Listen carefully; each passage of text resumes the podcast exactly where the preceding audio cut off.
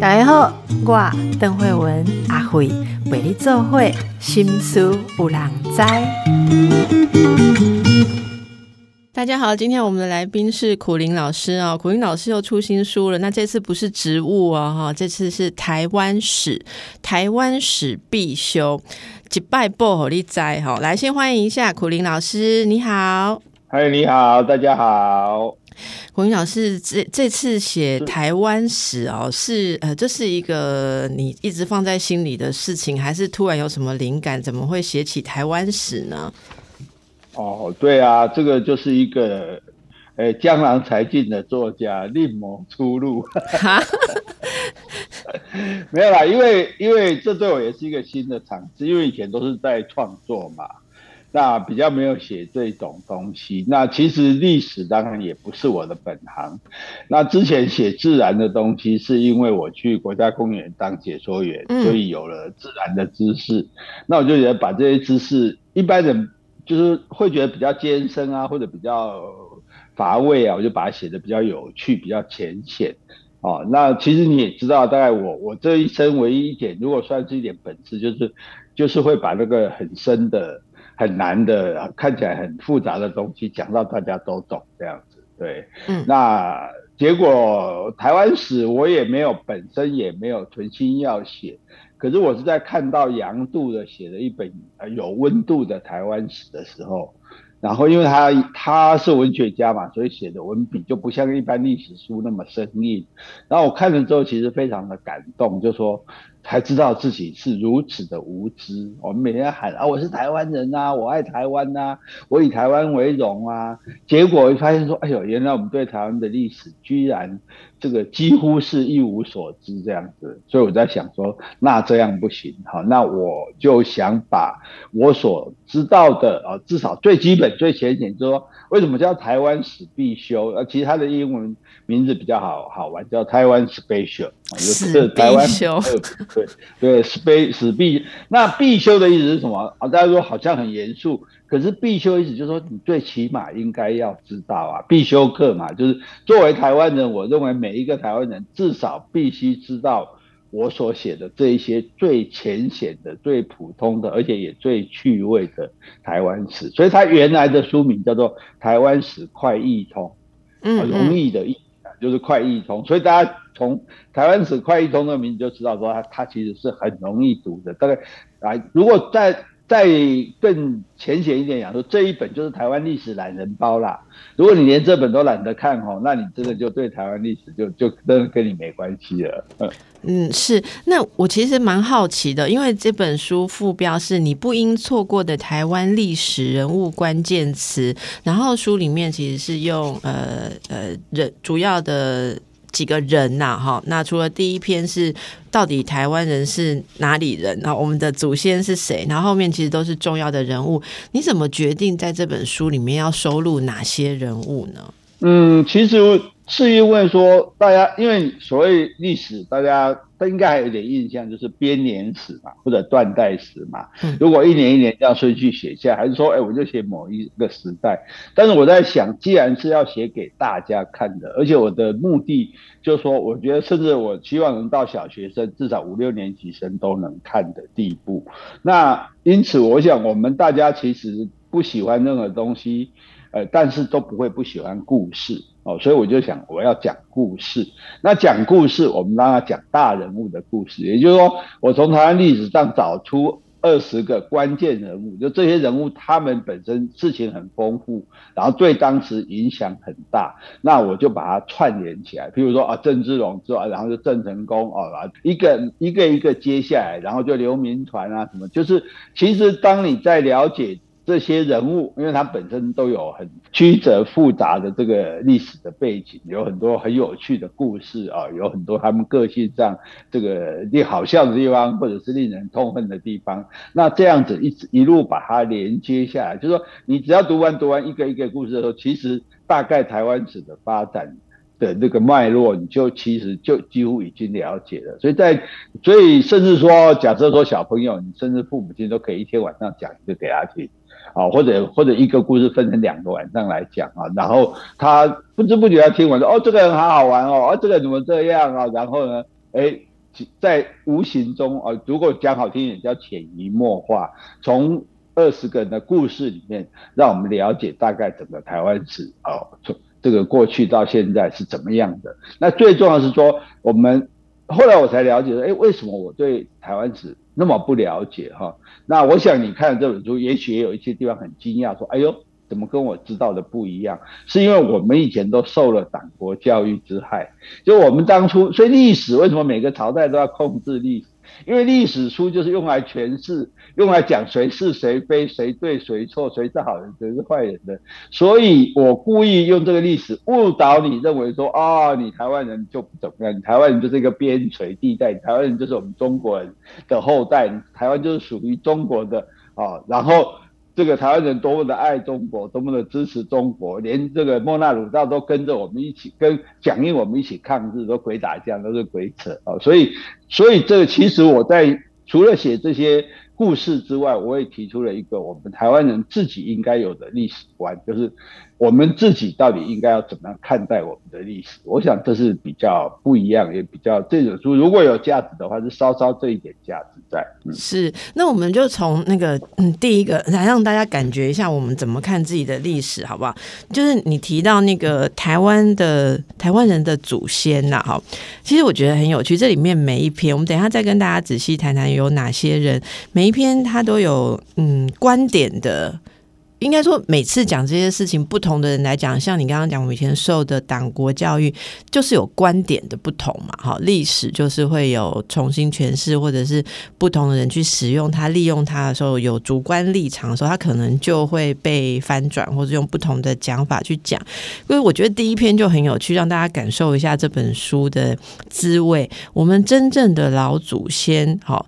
认祖归宗到底重不重要？我们来请苦林老师说一下，台湾人到底是什么人？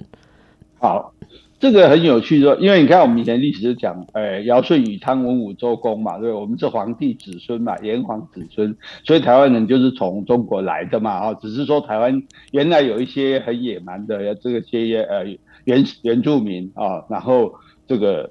所以，我们都是中国文化源远流长、博大精深、无远佛界、历五千年而不衰，自有其颠扑不破之真理。但是，然后我们只是他的一支，对不对？可是事实上，那我们如果我们如果真正了解台湾的历史，台湾本身原来的人不是汉人，是南岛人。那这个南岛人的历史有多久呢？这个南岛人像长滨文化，这都是有根据的哈，是一万五千年前就已经发现了。换句话说，在旧石器时代，在中国呃旧石器时代的时候，台湾一样有旧石器时代，而且在五千年，也就是中国五千年文化嘛，五千年要开始的时候，我们的长滨文化甚至已经结束了。然后呢，我们之后大粪坑文化那是新石器时代，也就是说，台湾跟中国的两。支历史是两个民族是不同的两个脉络，两者一点都互相毫不逊色的这样。那这一些人，这些所谓的南岛人，为什么叫他南岛？因为他们从台湾还散播到这个整个大洋洲的各地方去，包括在东南亚，包括最远到马达加斯加，哦，到密克罗尼西亚，甚至到纽西兰的毛利人。所以毛利人他们去自己承认，他们说。他们的祖先来自台湾，哦，虽然他跟我讲的时候，有一个毛利人亲口跟我讲，第一次我真的被他吓到，可见他们的他们的教育里面，历史教育里是这样告诉他们的，但是他有一点失望，我想他他是更屌的国家来的就对了，但是而且他们甚至还有组团到台湾来寻根，那为什么会知道说这些人是从台湾去的呢？因为举一个最简单的例子。南语的达悟族他们的话跟菲律宾他们讲的方言叫做达嘎洛，有很多话是相通的，哎，就说所以其实这就说台湾一点哇，你说汉人啊，然后散播到世界各地，南岛人也是哎，南岛人甚至有整个总人口有四亿之多哎，一点也不小，只是说我们没有在统治它而已。那那为什么说我们是南岛人后代？那他们是原住民呢。那事实上就是说，当初来台湾的时候，因为这个新国的政府海禁，所以呢来只有男人能来，女人不能来。那这些男人来了之后，就没有没有太太啊，而且也没有土地可以耕种啊，所以只好睡在那个庙殿啊卡，因为庙殿都画那个罗汉的像，所以他们被叫做罗汉卡。哦，这也是我其中是这样子的，对，是是，所以所以罗汉卡后来就专指单身汉，但当时就指的这一些罗汉卡。那这些罗汉卡没有没有太太怎么办？那这时候台湾除了现在讲的这些原住民泰雅族什么之外，最主要的平地的原住民。哦，一个是那个我泰雅族那叫生番，平地原住民叫熟番，它是平埔族。那平埔族有个特色，就他的这个土地是给女儿的，他是母系社会。那所以你想。这个时候，对一个汉人来讲，那我要怎么样有老婆又有土地呢？就是娶一个平埔族的女孩嘛。对，你娶了平埔族的女孩，你就有太太了，然后你就有土地，你就可以盖房子，然后呢，你就跟你的太太生小孩。所以，我们台湾绝大多数的人都是汉人啊，台从这个中国来的汉人跟台湾的平埔人的后代哦，否则的话，因为汉人没有自己带太太来啊，你非跟当地。人结婚不可啊，所以因此，除非你是一九四九年之后从中国来的，而且你这么多年来你家一直都没有跟任何的台湾人通婚，你才是纯纯正的汉人。除了这极少数人之外，其他大绝大多数所有人都是。汉人跟平埔人的混合种，我们是这个 mix，我们是这个混血就对了，难怪我们这么的优秀 哦。所以这这样子，所以那时候有一句话很简单，他说“五登山公，无登山骂”。就是有你的阿公有可能是从唐山来的，但是你的阿妈不可能从唐山来，你的阿妈一定是原来的南岛人，原来的平埔族。当然平埔族后来因为汉化之后，就渐渐的已经很难分出来了。哈，当然还有一些分辨的方式啊，比如说女孩子如果说脚很大，或者说骨骼特别大的话，她有可能是平埔族的后代。但是从这样你就了解，就我们没有排斥。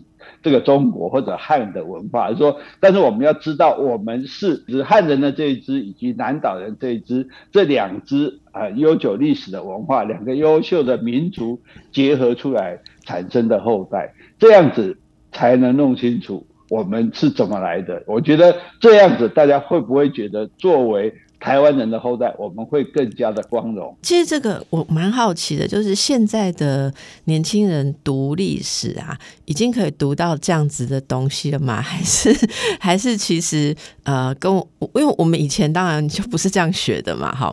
那现在都要靠自己才去能够以正视听。这现在的呃小孩受教育有没有改善一点？他们可以得到这些正确的资讯了吗？以你所知？呃，当然是有，譬如说一零八课纲有很多的调整嘛，所以你看到为什么有一些意识形态比较强烈的倾向中国人，就对一零八课纲非常愤怒。那但是我是觉得现在的这种方式，因为历史课本的方式它就是很无聊。不管用什么方式，当然除了刚刚讲的从前那种党国史观，即使现在历史也是，你看人民嘛、地名嘛、条约嘛，对不对？年代嘛，那种大家就背得很烦。那所以我这个书尽量的简化，我都能不提到的人我就不提到。就这人就好，这个将这个，如果他不是重要人士，他是这个临时演员或者是配角，我都不提他名字。都你知道有个将军干这个事，有一个官做了什么事，这样，所以尽量把它简化。我也不特别去提你什哪一年哪一年，哦，就说大家就说不需要去记忆，你就知道一个故事就好了。哦，你就知道说哦，唐景宗怎么样？这个跟法国将军喝醉酒，然后就决定要要成立民主国，然后号召大家起来反抗，然后大家叫他出兵的时候，他第二天他回头就溜掉了。然后邱逢甲就很生气，生气的不是唐景宗溜掉，而是说怎么没叫他，所以邱逢甲转身也就溜掉了。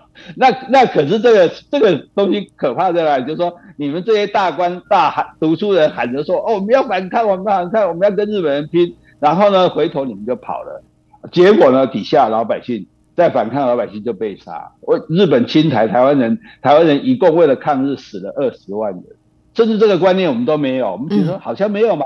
反抗日本人，那只有雾社事件嘛，对，所以而且对啊，所以你看这多多张，我们的祖先多么英勇的在反抗日本人，然后这样被屠杀，一路这样打下去，一直打打到邱永福，最后打到台南，实在打不下去，然后邱永福才只好也逃走嘛，因为那时候台湾人普遍也不想抗日的，比如说台南市。台北城是辜显荣去接日军进来的，台南市是巴克里牧师去接日军进来，因为他是老外，所以他当然就不会背上台奸的这个骂名。那邱永甲这时候看到没办法，那也只好，这个当然日军日本军要抓他，他是一路反抗到底的人，那他逃走的时候还扮成一个老太，所以我们现在才有几几一句话叫阿伯啊浪干。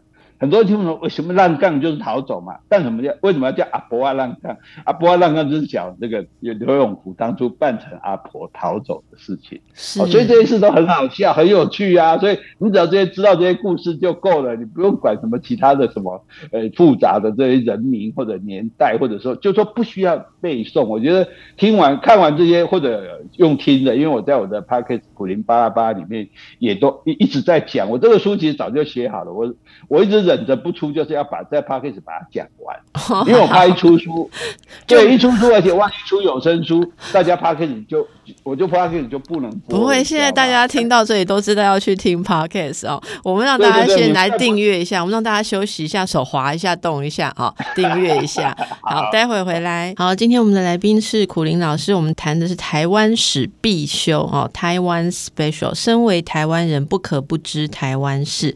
刚才从这个。台湾人的祖先，让大家感受了一下一个正确的历史观，或者说呃。比较客观的历史观，其实会跟我们以前所学的也许有一点不同哦。那我希望有终有一日啊，这个教我们历史的、教我们孩子历史的人，呃，是是是用客观的方式去教，不是把历史当做一种呃意识统治的工具。在这本书里面，我们可以看到郑芝龙、郑成功、李先德、刘铭传、唐景松、辜显荣、于清芳、林献堂，好。谢雪红等人呐，哈，好，孙立人后面其实陈仪、陈诚、雷震、蒋介石、毛泽东、蒋经国也有写进去。哎，我想问一下啊，其实从那个陈仪后面陈诚啊，蒋介石、毛泽东，就是他们这几个放进来的时候，那，你觉得这个重要性什么？其实他们占的书的快要三分之一，哎，是啊，因为台湾的这。你说比较大概台湾就是清国时代嘛，然后日本统治时代嘛，然后中国的统治时代嘛，所以大概各占三分之一的部分，在在正好也是台湾这三百多年的历史的一个写照这样子。好，那至于写到后面的部分，后面的部分就。你你如果注意看，如果你也大家如果有看看到这里的话，会觉得后面的部分，因为我前面都会很很会半开玩笑，因为我让希望让书变得比较轻松。比如说郑成功的妈妈是谁？他就是失郑失败嘛，因为失败为成功之母，就来搞一些冷笑话。可是写到后来。就越写越沉重，就是因为后来的历史真的是很惨。比对，就说譬如以陈仪来讲，他陈仪屠杀这个二二八，因为为什么说屠杀？就说这里边讲一个最简单的事情，就说好，因为蒋介石的理由是说，因为台湾发生暴动，因为台湾二二八处理委员会的要求不合理，所以他才派兵，啊，派兵来平乱。好，那。先不讲说这个事情合不合理，说哦，我有我有意见，我有这个什么，你就来你就来出动武力。可是是历史的真相是在他这些事情发生之前，他就已经派兵了。换句话说，你们还没有造反，他就要来杀人了。不然你派那么多兵来干嘛？来台湾打共匪吗？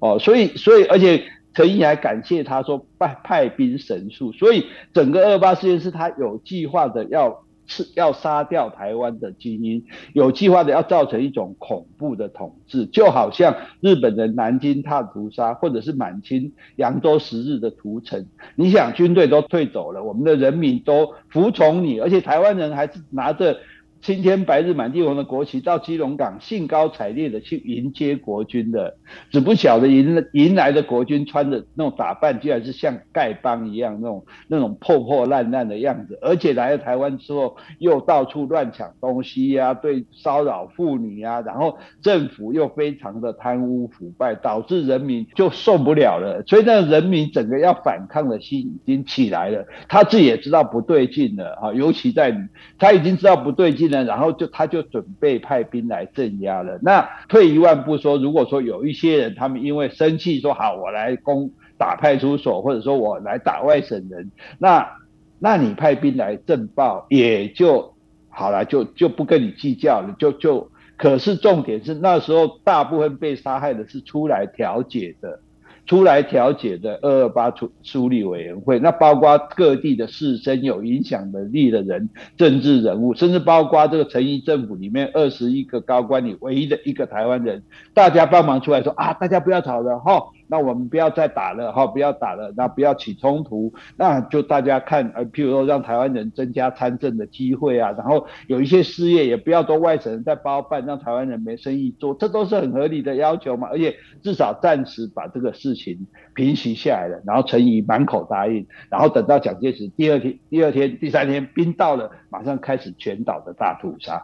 我觉得这个事情是最可怕的是这样，就是这你这种杀法，那。南京大屠杀或者满清的扬州十日，那为什么会这样杀？就是你在统治异族的时候一种震慑的作用。我赶你惊嘛，我抬你抬个惊，你这里杀成这样，没必要杀，你也杀成血流成河的时候，其他人就不敢反抗了。嗯，所以二二八就用这种方式杀，杀到全大家都怕啊。所以台湾人为什么那么多人做医生？因为不敢做别的行业啊。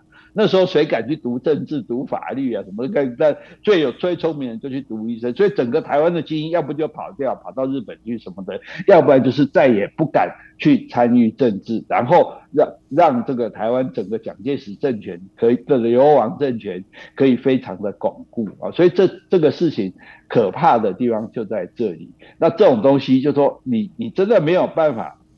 你没有办法很轻松的去写它，在这时候再开玩笑是自己也说不过去。你看，甚至包括好，那如果二八事件这件事情，这个蒋介石或者国民党政权认为这是对的，这那这是错的，你不应该对台湾人这样。那为什么你不处罚陈仪？陈仪后来被枪毙，可是是因为别的原因的，不是因为二二八。在二二八里面杀人无数、满手鲜血的彭梦熙，后来还被重用成为台湾的特务头子。你看。是叫杀人凶手来管特务、管情报，那是什么意思？就是我我要继续干嘛？那接下来就是白色恐怖嘛。好，所以所以你说台湾人这样，你今天不要怪台湾人不喜欢你啊，对对中国充满了这个恶意跟反感。当初我们可是高高兴兴的去迎接五十年前抛弃我们、不要我们的中国，结果中国是这样对待我们。的啊，因此你想到那些莫名其妙，有很多人是完全无关的，就哎，忽然就被抓走，然后忽然这个这个呃兄长或者是家人就被杀害了。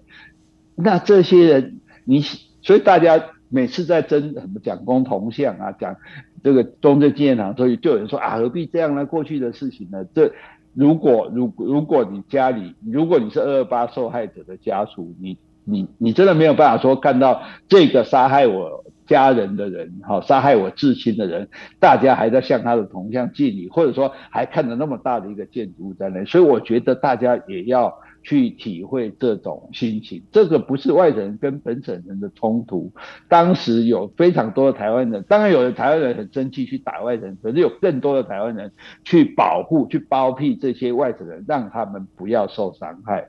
好，这个这个事情，这也都是历史上有记录的，何况在。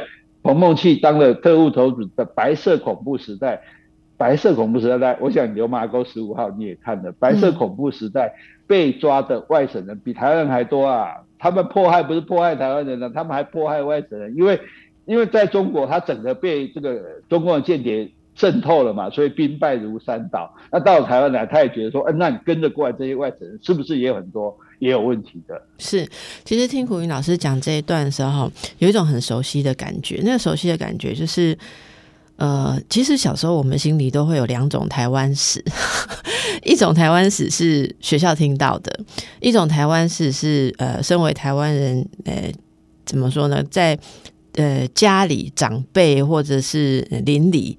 你听到的，就是因为阿公阿妈也供嘛，好，他们会说一些啊，例如说记忆上的事情啊，二二八的事情啊，然后那那个时候刚开始，那个蒋介石他们来的时候怎么样怎样，然后那些事情就是好像变成是呃。我我我不知道怎么形容，很像是说自己生长的地方流传的某种东西。可是你觉得它跟其实对我来讲，我我很少把它跟历史两个字连在一起，因为历史好像就是学校在教在考的那个那个学科叫做历史，那里面学的东西其实跟我们都蛮远的嘛，都蛮远，有有点遥远这样。那这个刚才这样两段听下来，大家可能会对台湾史有了呃重新。的反省，然后觉得自己不足。其实我是因为在念我念研究所的时候，念了一个研究所是是历史的，所以那个时候才念台湾，而且是念台从台湾的医学史开始念。为了念医学史，就延伸到很多的背景，然后开始去查很多呃。就是刚才您提到的这些人啊，一些事情。那我不知道苦林老师你自己是呃从小到大的经验，你是从什么时候开始去收集这些资料？然后或者说在一般。一般教育体系里面，呃，没有提供那么多的东西。然后这本书里面也有很多有新，有很多是很新的资料。像刚刚在讲那个台湾是哪里人，你还有呃写到 DNA 的研究跟资料嘛？哈，你自己是怎么去做？因为这个工作一定蛮庞大，而且你要从各个不同的观点当中，呃，去把它整理出来，然后给大家一个好像一个说法跟一个交代。对，这个过程会很庞杂嘛？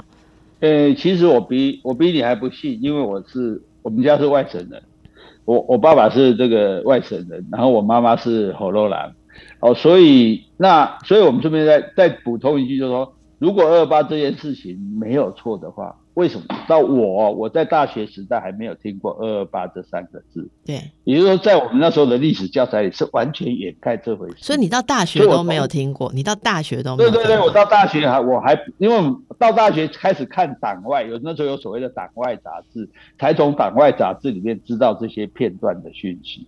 所以所以你看，如果这件事情你你这个政府不是心虚的话，不是觉得对不起台湾人的话，你为什么不敢讲？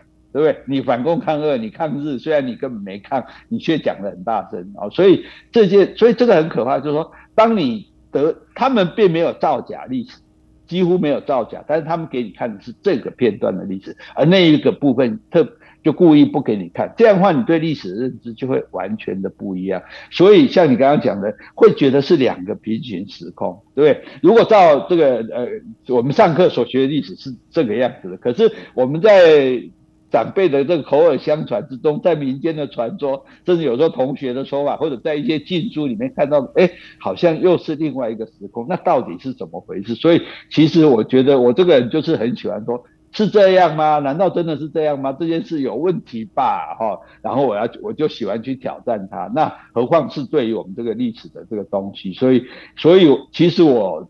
从那个时候开始，我就开始说，哎，我要知道到底怎么回事，我要知道到底怎么回事。但是能够知道的，只是自己。碰到这件事，我去把它弄清楚，或者有资料可以弄清楚，但是我从来就没有认真努力的去收集哦，或者说去整理它，因为这个我毕竟是一个文学创作的人嘛，写我自己想写的东西，天马行空的东西，我写自然已经吃尽苦头了。那你知道，因为我这个人就喜欢乱讲话，可是自然不能乱讲啊，那一是一，二是二，所以我们的书。我那个古林与瓦信的魔法森林出到第十刷，还被人家来去更正，说哎这个地方错了，我还要改这样子。那现在写历史，我觉得可能也会遭遇同样的命运的。哦，虽然我已经把它尽量简化了，但是可是就说，呃，最主要是说你你要先把这个想法建立起来，就是说，其实我看到国外的历史教材，譬如说我们在。呃，随便讲美国哈，历史地理是怎么教的？先从自己身边教起。对，哎，我生在什么地方？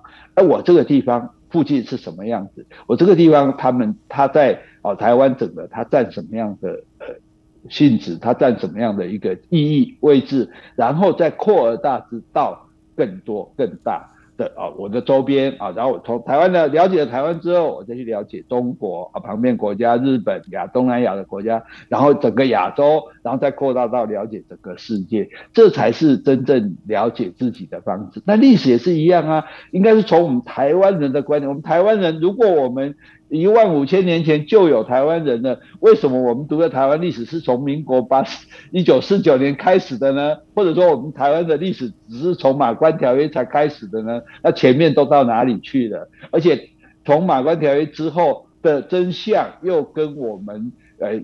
这个学校所要让我们知道的都不一样啊！学校说日本人就是来欺压迫害台湾人啊，可是他就不讲说日本人确实在台湾做了非常多的见证，做了很多的制度，甚至说连知道时间几点。几点钟？几点钟？然后什么时候上班？这也是日本在台湾建立的。台日本的这个台湾的卫生系统也是日本建立的，甚至全台湾所有的三角点都是日本人去测量出来。我不是说日本人是好的，是因为他要把台湾，他以为不用还嘛，他以为自己的东西啊，当做自己的地方。对，所以他是当做自己的国家在建设的。所以那个时候，中国作家他那种来台湾，他说：“哎，台湾比。”中国进步五十年，台湾为什么比中国进步五十年？就是因为五十年被日本统治了啊！这一点我们这这也是不容否认，也没必要否认呐。对，那所以我自己就当我起心动念说啊，我来写一本这样的书的时候，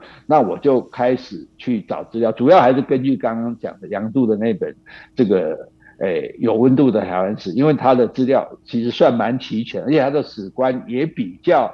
哎，我觉得算是比较正确的史观啊，不是说诶客观，因为大家都会假装客观。可是那我们讲正确是什么？正确就是说，我是站在台湾人观点来看台湾的历史，而不是站在其他的观点来看。然后再加上一边写一边找其他资料，好在这个时代，Google 比较容易，然后资讯也比较容易找到。哦，然然后贴来贴去，贴来贴去。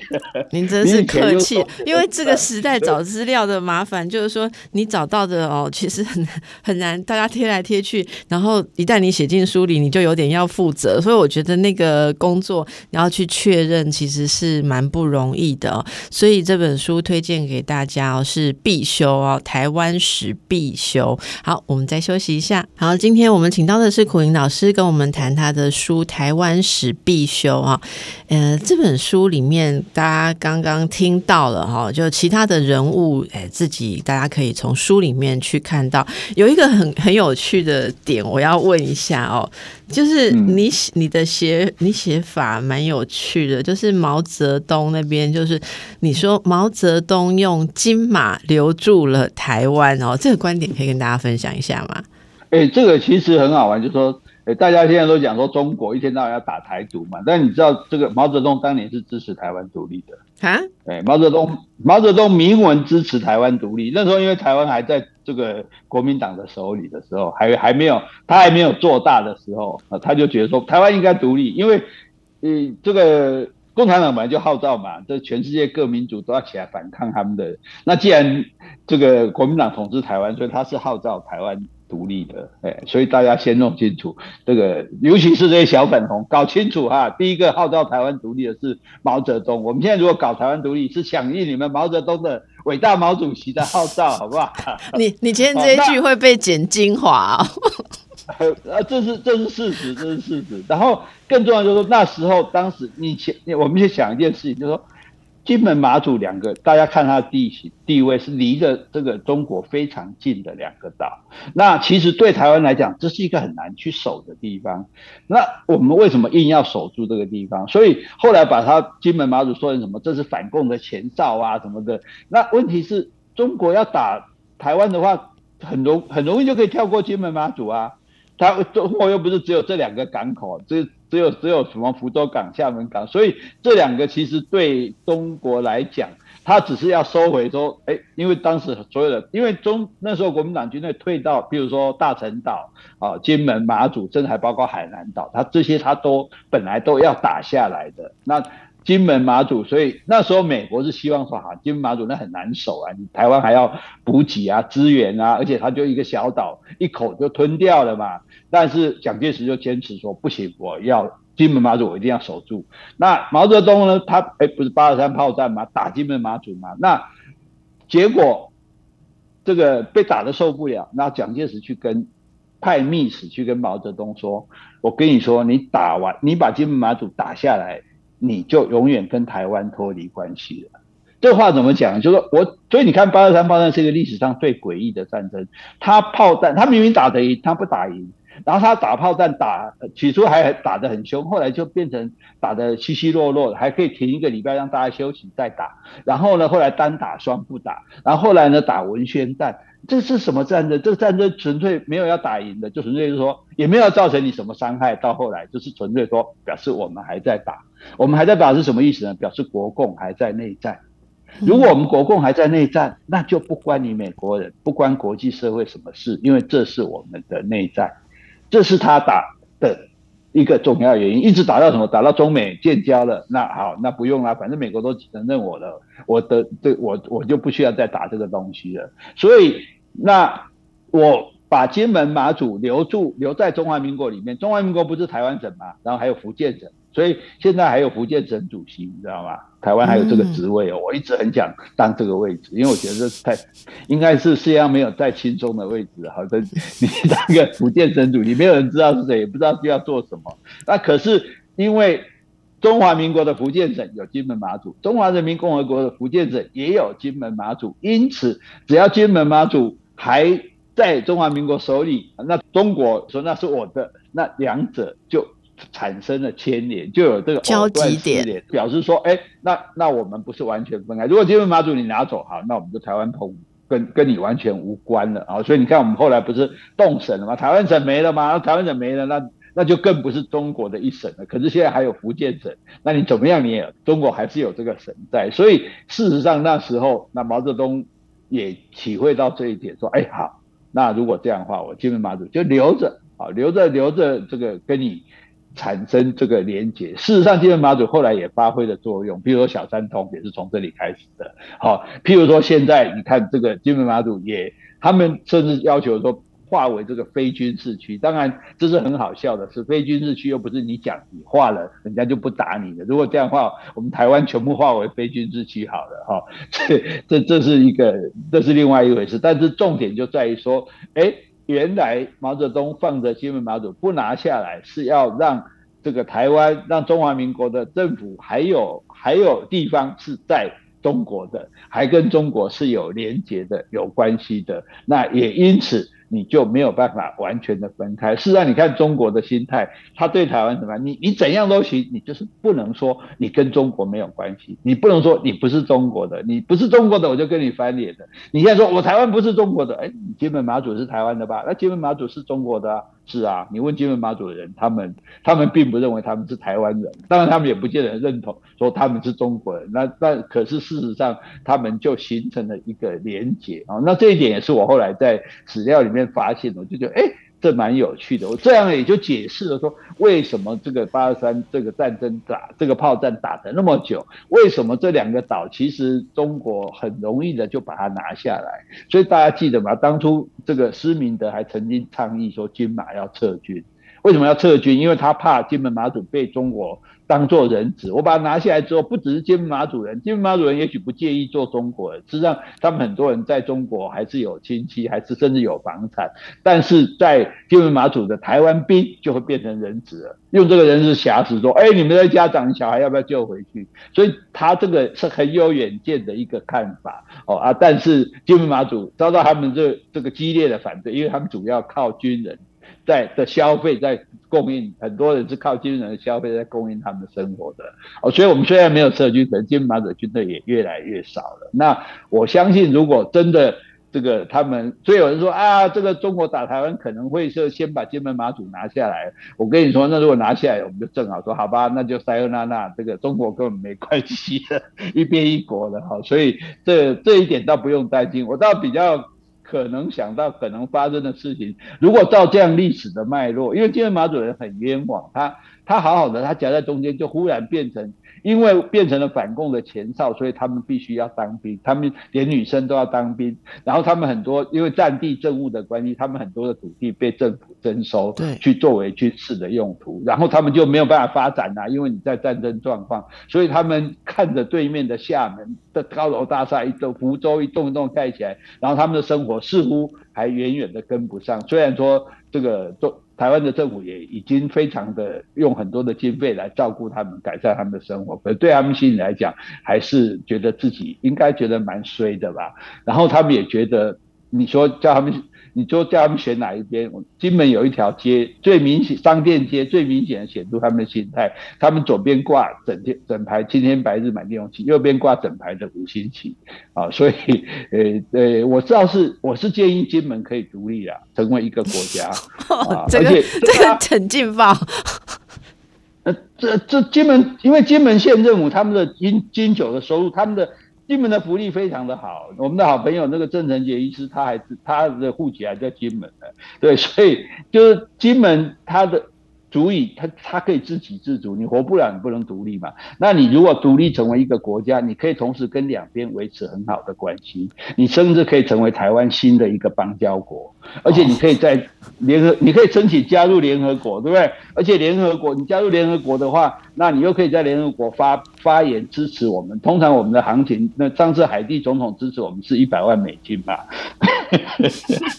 所以，我热烈的支持，我热烈的支持金门成为一个独立的国家，你也不要成为中国的，你知道吗？也不要成为台湾的。我本来要问你说，那今天节目将近尾声，你的结论跟接下来的呃那个创建跟接下来要写的是什么？结果你讲了一个非常精彩的今天节目的结尾哈，那大家都可以感受到，我们可以在古云老师的想法跟他用心书写的这个台湾史必修里面哦，可以打开自己什么样的视野啊？更多的内容大家要去订阅收听 Podcast 苦林巴拉巴拉哦，正在播出当中。好，那真的推荐大家看看。这本书啊，台湾史必修，非常谢谢古云老师今天亲自来跟我们介绍，祝福大家。